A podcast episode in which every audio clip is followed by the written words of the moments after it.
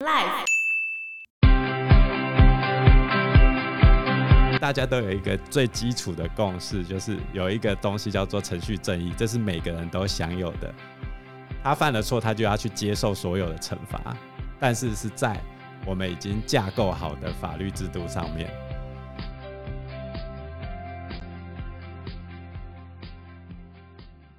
今年已经三读通过，将要在二零二三年，也就是大后年的时候，要跟日本一样采取参审的制度。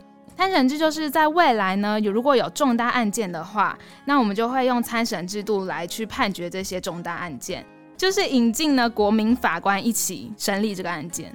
什么条件可以当国民法官吗？我可以当吗？国民法官呢，其实只要就是年纪满二十三岁以上，而且呢。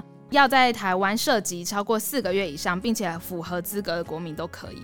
那国民法官的就是需要符合的资格是什么呢？就你不能是有精神疾病啊，然后禁治产啊，被监护宣告这些。除此之外，你就可以加入整个法院的审理过程。不是所有的罪都会有国民法官，是比较重的罪行才会有国民法官的加入。像是如果那个案件他的重，他判的刑，如果罪情是十年以上。或者是那种故意犯罪造成别人造成就是有死亡的案件，基本上就是可以送到这种参审制的法院去审判。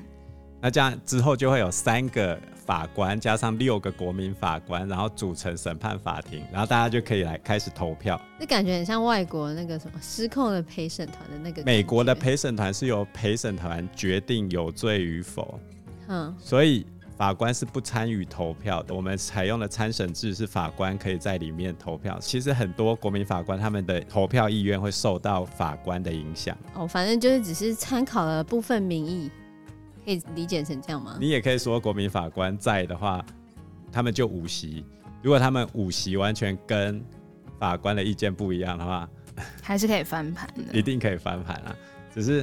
他们一开始设计的时候，就先把法官放在里面。我我就想问你们一个问题：你们猜这样的一个制度，因为为什么会有这样的制度的诞生？就是因为有人觉得我们法官是恐龙法官，为什么不把那个人判死啊？但是也不能随随便便就把人判死啊。可是他们就觉得那这个人就该死啊。比如说郑杰在捷运上无差别杀人，比如说铁路杀警案，整个社会风气就觉得他们该死啊。可是法官最后让他们逃逃脱了嘛？可是你要看法官他们审理的判决依据是什么啊？不是吗？他们是精神病啊，所以精神病没关系。没错，精神病没关系。我们好像在夜配，不行。重点就是今天参审制加入了国民法官，实际上在判的，根据外国的一些研究，他们实际在判的时候都会判的比法官还要轻，这是非常违反直觉的。虽然我们社会风气赞成有死刑这件事情，但是你自己去决定别人的命的时候，其实你不会下那么重的手。你面对一个人哭着跟你讲：“我一定会改，我真的深感后悔。”然后唱作俱佳的那个脸上的一把鼻涕一把眼泪，这时候你对着他的眼睛跟他讲：“我要判你死刑。”啊，可是。真的是要到那个现场才会。我现在就算这样听，我还是会很冷血，觉得你就是杀人，你就是应该一命抵一命啊。对，可是，在现场你真的决定一个人的生死的时候，那种那一份重量是跟你现在在旁边私底下讲不一样，是完全不一样的。所以每个人应该都要去当当看。所以，所以以后大家就有机会。其实，呃，这个事情放出来之后，其实对台湾的整体的一些法律素养啊，或者是对于法官的判决，其实对。整个国民的教育是是蛮有帮助的。它的规定是五席以上同意是否有罪，然后六席以上才能决定是不是要判死刑。所以基本上，如果要判一个人死刑，已经是所有人都有共识的情况之下，才有可能判得成。这样听你们讲，那我想到去年有一部在台湾很热播的剧，叫做《我们与恶距离》，你们有看过吗？绝对要的，有啊，有看过。今天我们要来介绍的就是这一出《我们与恶的距离》。接下来我们会简述我们与恶的距离的第一集内容。那有兴趣的朋友们也可以再去看接下来的几集，然后可以完整的知道我们与恶的距离在演什么。全天下没有一个爸爸妈妈要花二十年养一个杀人犯。拥有一对儿女的品味新闻台副总监宋乔安，在百忙之中终于有时间带着儿子到电影院去看了一个他吵了非常久的动画电影。不过呢，在电影开场没多久，乔安放在包包中的手机又突然震动了起来。又来了，果然一刻也不得闲。他不耐烦地拿起手机，跟儿子说道：“妈妈出去接一下电话，等等就会回来。”万万没想到，这句话却是他们母子俩此生的最后一次交谈。处理完公务之后，乔安在电影院旁买了一杯咖啡，坐在旁边的座位区，准备喝完咖啡后再进戏院。但就在此时，他发现电影院里面的客人发了疯似的往外跑。乔安急忙起身冲进戏院，一面祈祷里面千万不要发生什么意外。此时，影厅中的枪声大作。虽然警方和救护车迅速地赶抵现场，但是已经无法挽回悲剧的发生。李晓明在犯案动机不明的情况下持枪前往电影院，并开枪随机杀人，造成九死二十一伤的悲剧。被捕后的历经两年的审判，遭处死刑定谳。李家父母在枪击案发生之后，成为媒体追逐的焦点。在巨大的社会压力之下，他们当着媒体镜头下跪道歉，痛哭认错。之后呢，还关掉了经营了数十年的小面店，过着深居简出的生活。而李小明的妹妹李小文也把名字改成李大芝，从此隐姓埋名，离乡背井，展开了新的生活。离家之前，妈妈流着泪拿钱塞进大芝的手里，说道：“妈妈不在调，干那会使和你挤出出啊。”离开了后，你就迈过等来啊！在经过丧子之痛之后，让乔安性情大变，和同样在媒体业工作的先生感情出现了裂痕。于是呢，他开始天天酗酒，沉浸在工作之中。而为了争夺女儿的监护权，导致夫妻两人在协议离婚的过程中不断的争吵。整个家庭已经濒临了破碎的边缘，而出身贫寒，三岁的时候就被亲生母亲丢进育幼院，结果差一点就误入歧途的人权律师王赦，曾经加入过黑道，还差一点被人断掉手筋。他曾经对不能谅解他总是替死刑犯辩护的妻子这么说：“那次我拉肚子，迟到了，没有赶上车，就迟到了两分钟。我没坐上去要火拼的那台车，你知不知道？”我在育幼院里面最亲的两个哥哥，一个死了，另外一个被判无期徒刑。长大后的王社决定要协助弱势，因此呢，他成为了一名人权律师。虽然王赦呢并不反对死刑，但他坚决捍卫程序正义，认为法治国家就必须应该要仔细的剖析罪犯的动机还有成因，才能依照法律的程序将其处死。而不是只要为了消除群众的愤怒或者是恐惧，就贸然的施行死刑。在一个因缘际会下，王赦接下了李小明的案子。即便李小明已经被判处死刑定谳，但是王赦仍然想要知道李小明的犯案动机，因为王赦认为死刑并不能够解决任何的问题。只有透过了解李小明杀人的理由，并且呢进行深切的反思，才能够找到更好的方法来阻止第二个或是第三个李小明的出现。于是呢，王赦一方面透过绿箭试图打破李小明的心防，另一方面也试图寻求李家人的帮助，不断地寻找着因为这一起案件而隐姓埋名的李家父母。王赦在不断的被李小明拒绝的同时，也因为这场广受社会关注的枪击案而成为了媒体追逐的焦点，甚至呢，还曾经在离开法院的时候遭到非常愤怒的群众泼粪泄愤。面对新闻记者不断的质问：“你为何要替杀人犯辩护？”在这些新闻记者不断的质问压力下，她怀有身孕的妻子呢，也有相同的疑问。她并不认同自己的丈夫的理念还有价值观。在某一次，王赦参加了电视台谈话性节目的时候，发现了一张熟悉的脸孔。原来李小明的妹妹改名为李大芝，现在正在新闻台任职。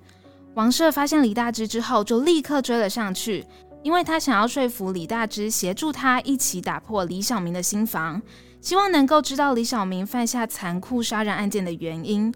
但是却遭到了李大芝的果断拒绝。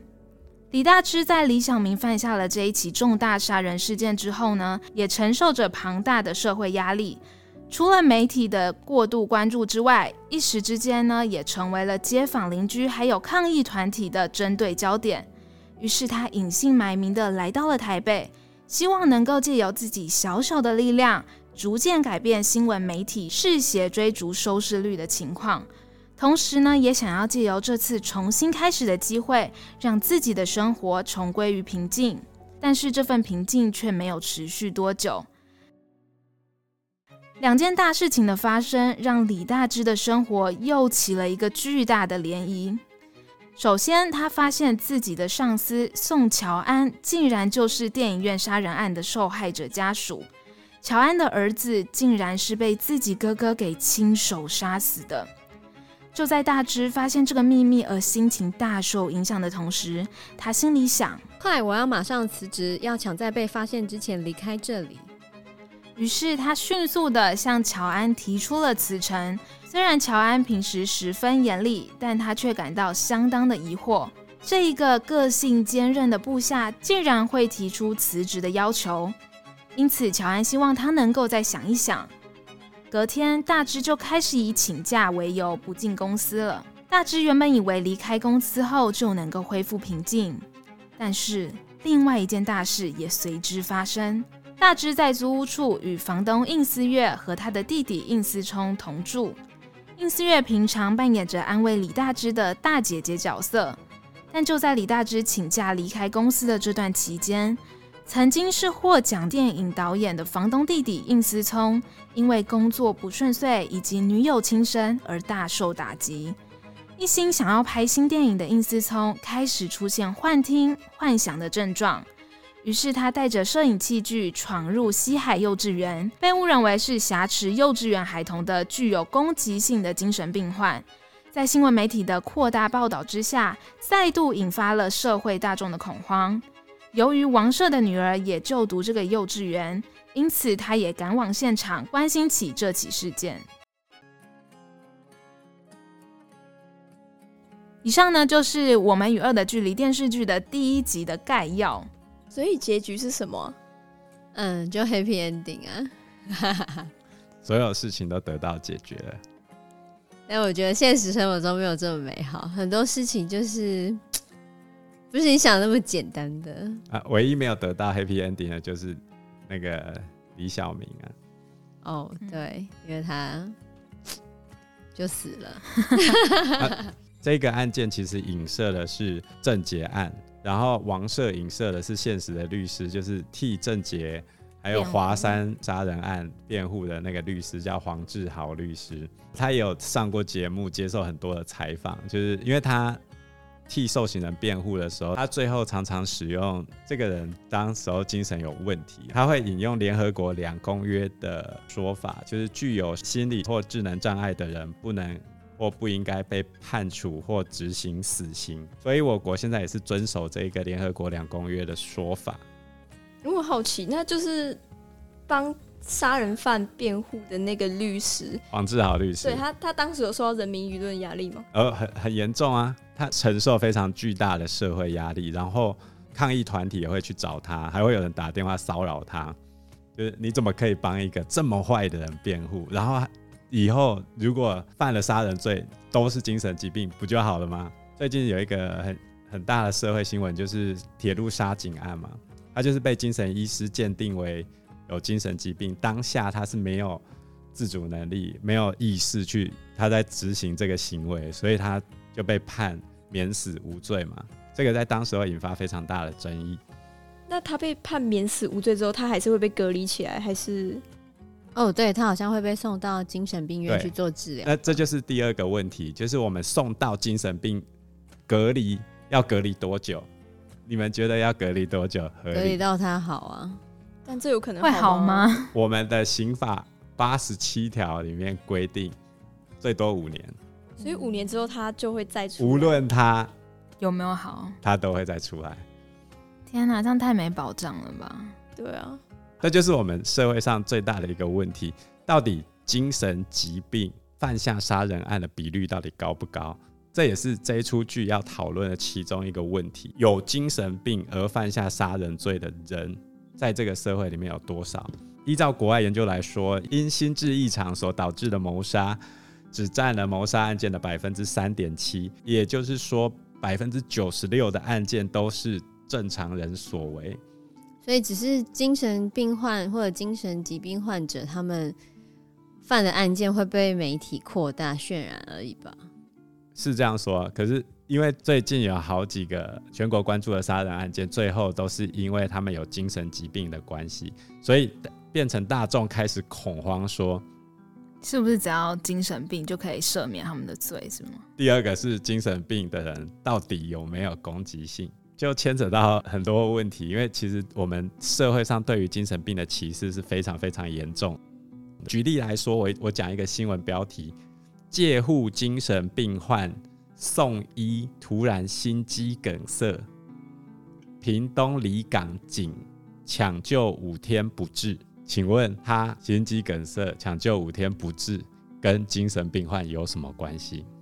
不知道啊，有什么关系？是因为他介护精神病患之后，他就他的心肌梗塞是精神病患造成的吗？完全不是。可是这个新闻标题把两个东西挂钩在一起，一起就感觉精神病患这个名词就是一个他们是一个特特殊族群的那种感觉，就是一定要把它拿出来讨论。对啊，明明就跟他没关系，还要硬把它斗在一起。对啊，而且精神病患如果真的有攻击性的话，他们主要攻击的对象是熟人，大概百分之四十九。如果他要去攻击陌生人的话，陌生人受害大概占了百分之九。以铁路杀警案这一个案件来说的话，他在攻击警察的当下，他是不知道自己在攻击别人，他在攻击的是他脑中幻想的另外一个对象，所以他已经精神分裂了。对，他会，因为他已经患呃不是精神分裂，他叫做思觉失调了，所以他已经思觉失调了，是吧？所以他会在耳朵旁边一直听到人在跟他说话。然后他可能会看到不同的形体，就跟应思聪一样。然后最后导致他的攻击行为。实际上，这个攻击行为有没有可能被取消？你不去刺激他，他真的会攻击下去吗？这是一个问号。因为铁路警察很快速的冲上去，试图去压制他，最后导致这个攻击行为的发生。当然，这这个悲剧大家都不愿意见到，大家也会希望警察就去压制他。可是，在那个当下，他是没办法控制自己的。应该说，这件事情造成这么大的争议，是因为很多人觉得他在装病。可是，我觉得还是要相信专业吧，不然如果医生都说他的确是有病的，那我可不可以装病骗过精神科医师？这就要看精神科医师了吧。所以，那个精神科医师他也承受了很大的压力。可是。这一个判断是他们整个团队共同下的。我们的法律这样子规定说，精神病患不用判死刑，然后甚至可以无罪。接下来以正常人的角度，我们就会想说，那我只要去装精神病就可以逃过去了嘛？可是不是那么容易装的啊，又不是说你装精神病就真的会被判精神病。所以精神科医师他们绝对有一套严谨的判断逻辑，只是大家在情感上。很难去接受，说他竟然可以被判无罪。所以王赦在剧里面曾经替一个杀人犯叫做陈昌辩护，然后他也是有心理疾病。王赦是这样说的：他是在不断被否定之中成长，有时候他就把这个事情记在脑子里面，然后那个声音一直告诉他：“你没出息，你没出息，你没出息。”然后这是真的，然后他就信了。他相信只有杀掉那两个小孩，他才才能够得到解脱。也就是说，精神病患他们心里面得到的认知，或者说他心里面出现的那个声音，跟我们一般人是不一样的。对啊，所以根据过去的资料，大概只有百分之三到百分之五的暴力举动是由精神病患犯下来。所以精神疾病并不是犯下重大暴力行为的主要原因。当一个精神病患真的犯下暴力的行为的时候，通常是因为他们已经陷入一一种跟其他人的冲突情境之中。他们一般来说是不可能预先去策划一场大规模的屠杀行动。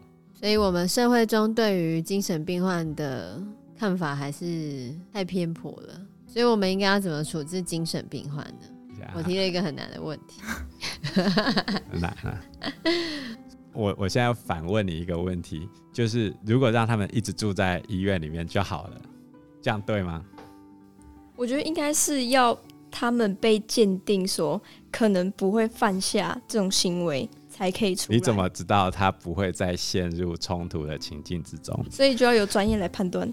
不管是台湾、日本，或者是欧美，甚至连英国，他们都希望永远隔离这些精神病患，就是因为他们是一个弱势而且被污名化的族群。然后再加上，你们可以想一想，杀人的这个案子，到底是暴力犯罪者杀的人多，还是精神病患杀的多？可是我们却极端的惧怕精神病患。因为精神病患无法控制啊。我我们换个角度来说，如果今天这个精神病患是我们的家人的时候，我们会怎么去处理这件事情？把他关在家里，不要放他出来。那对家人来说是多么庞大的心理压力跟照护压力。对啊，而且要很有钱才有办法。所以政府是不是应该去介入这样的一个机制，给照顾的家庭？一个喘息的空间，专业的医疗服务，而这就是我们要去搭建一个社会安全网的。只是我们在社工方面的投入跟医疗方面的投入，现在还远远不足以让大家能够安心的去跟这些精神病患相处的地步。对啊，我认识的社工朋友，他们不管是负责什么案件的，有些是什么寻找中辍少女的啦，有些是关于医疗的啦，他们每一个人。都接了非常多的个个案，而且薪水又很低，所以光在社工的这部分，我就觉得完全不合格啦。所以这就是我们要试着去搭建一个社会安全网，我们才能阻止杀人案件的持续发生。下一个这一出剧要讨论的问题就是，今天杀了人的犯罪者。到底该不该有人权的这一件事情？其实，因为我自己的想法就是觉得他们既然已经犯错，就应该要就应该要被处罚。所以我就觉得他们已经剥夺人家的人权，凭什么还要拥有人权呢？这是我自己比较极端的想法。王赦在剧里面面对他老婆的质疑的时候，他回答他老婆一句话：“你问我啊，为什么这些人会杀人？我并不知道，我只能用猜的。”也许他想杀掉的人是小时候的自己，他的确犯下难以原谅的罪。我会说他是罪人，但他不一定是坏人。既然他犯了这个罪，他就应该受到惩罚。可是这个惩罚必须是法律规定的惩罚。我们应该保障他在法律程序上的正义，而不是用私刑的方式去公审那个人。所以至少要遵守程序正义的这个底线吧。透过程序权利的保障和其他的刑事法源的依据，举例来说，像无罪推定原则啊，你在没有确切证据的时候，就应该要用无罪来推论这个人，或者是要在决定判决之前视犯人为无罪。但是虽然有这个无罪推定原则，可是我觉得。以其他人来看的话，通常都会觉得啊，你就犯错了，对不对？他已经犯错了，可是如果我们也用错误的方式来对待他，剥夺他的人权，那今天连我们都犯错了，那我们不能把这个错一直不断的扩散下去，我们必须用合理正当的方式告诉他，你犯了什么罪，犯了多严重的罪，即使他罪无可赦，你要判他死刑。那也是在合乎法律正义的程序下面进行的审判，而不是今天用社会压力去公审他，我把他逼死了。可是我跟他讲有错，就是用法律的那个去去跟他说，你这件事情就做错，然后依照法律，然后去判他死刑，这样子不是就是合不是合理啊？合你要给他合理的程序正义，嗯、而不是今天他犯了错之后，我就连律师都不可以给他。哦。今天我们就没有保障他基本的人权，即便他侵犯了别人的人权，那是他的错。可是我们去侵犯他的人权，那就变我们也有错啊，整个社会都有错啊，对不对？所以，我们大家都有一个最基础的共识，就是有一个东西叫做程序正义，这是每个人都享有的。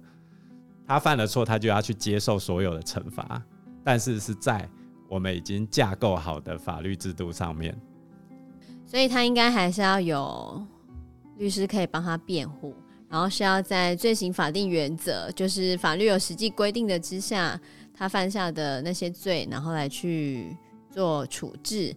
而且应该要遵守罪行相当原则，就是这个刑法的轻重，就是要看他的犯行跟刑法所能够承担的责任相当才可以。所以我们最后要讨论的一件事情，就是到底要怎么阻止这些案件再次的发生。我觉得社会安全网是非常难建构的啦，就是像刚刚讲的，你必须要在这个人他发生事情之前，就能够做到预防的措施。这个牵扯到了学校，牵扯到了家庭，牵扯到了社会，牵扯到了他后续的医疗，甚至是牵扯到各个方方面面。因为每个人出生的环境并不是都一样的。比如说在剧里面，他王赦曾经跟他老婆为了让女儿是不是要转学，因为他女儿的幼稚园被应思聪闯入嘛，他们觉得这不安全，应该要转学。他老婆觉得应该要转学，王赦认为不是这个样子。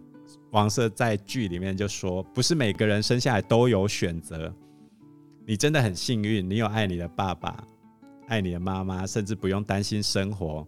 可是有的人就不一样，他们可能会有个爸爸，因为找不到工作，每天酗酒打妈妈，然后这些人没办法好好念书，没办法好好睡觉，这样的人一步步被推入生活的深渊里面。”他自然就有可能会犯下这样的罪，所以我们要做的就是避免在他们走入这个深渊的时候，适时的拉他一把。这里我我们来谈一下日本他曾经做过的随机杀人事件研究。他说哪一种人会去犯随机杀人事件？他研究了五十二个人，其中一个是女生，然后他们的居住状况。里面有一半的人是独居的，然后大多数四十三个人是未婚的，然后结婚的有九个，七个人离婚，所以他们在婚姻的状况也是不稳定的。然后尤其是交友状况，其中五十二个人里面有二十八个人几乎没有朋友。所以我觉得这些人就是蛮有一个那个共同点，就感觉他们没朋友，然后找不到一个出口的感觉，而且尤其。刚刚讲到五十二个人里面只有一个是女生，通常男生我自己会觉得男性在这个社会的那个，就是社会给男生太多的压力，然后他们加注了太多压力在自己身上之后，没有一个好好的情绪抒发的地方，然后就很可能就是累积成病的感觉。对啊，而且他们的就业也比较不稳定，五十二个人里面犯罪的时候只有十个人在职，然后收入比较低，教育程度比较低一点。犯罪动机主要都是不满自己的遭遇，里面有二十二个人是这个样子，然后其中十个是对某个人不满。这样，我这里引述一下黄志豪律师讲过的话，他说：“每个人出生的时候都是可爱的，没有人一出生就带着刀枪出生。那为什么有人会做出这些惊天动地骇人的事情？在哪一个时间点、哪个环节出了错？如果我们针对这些人去多一点了解。”然后设法去预防，让其中一部分人打消杀人的念头，那就多了一半的机会去阻止悲剧的再发生。没有一个人出生的时候，他就是要犯为了犯罪而存在的。所以，我们应该问的问题是：一个犯罪者到底怎么形成的？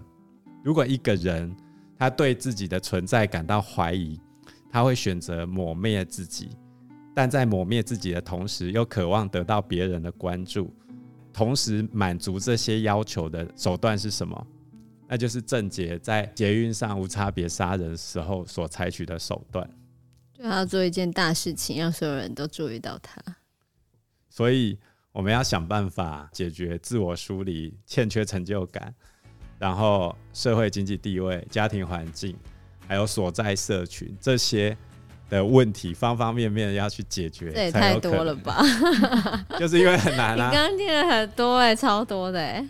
所以台北市政府他们在开会的时候就讲过，社会安全网需要全民参与，不可能在茫茫大海中大海捞针去标定谁是随机杀人的可能凶手。所以怎么办？只能先找有社区干扰、智商商人，或者是有药瘾、酒瘾这些长期困扰家庭或社区的人，列入他们的优先服务对象。我觉得还要优先服务那种独居男子。我这样是不是在标签化那些人？不是吗？独居男子，独居男子不一定，我们宅男也也很有。独居无工作的男子，那我在家里打电动可不可以？因为这就又牵扯到歧视的问题嘛，所以其实你要说有一个完完善的解决方式，其实很难啊，真的是很难。但是你如果不试着去了解这些人的话，你就永远没有解决的方式。所以我们以后要多关心身旁的人，不要让他变成独居的宅男。多关心身边的人。听到你们女生讲这句话，那就太好了，宅男终于出头天了。我们要多关心身边的宅男朋友们，把他拉出来吧，不要让他自己在里面。宅男就是没有人会鸟他，啊，要关心他，关心他，啊，关心他。呃，不然你发表一下你怎么对待宅男朋友？你们这些人都推了一把，你们都推了一把。所以宅男的定义到底是什么？就是长得不起眼。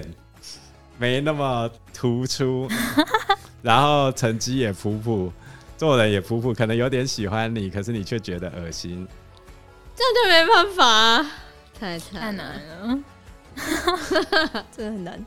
我要打造社社会安全网，应该从女生开始做起。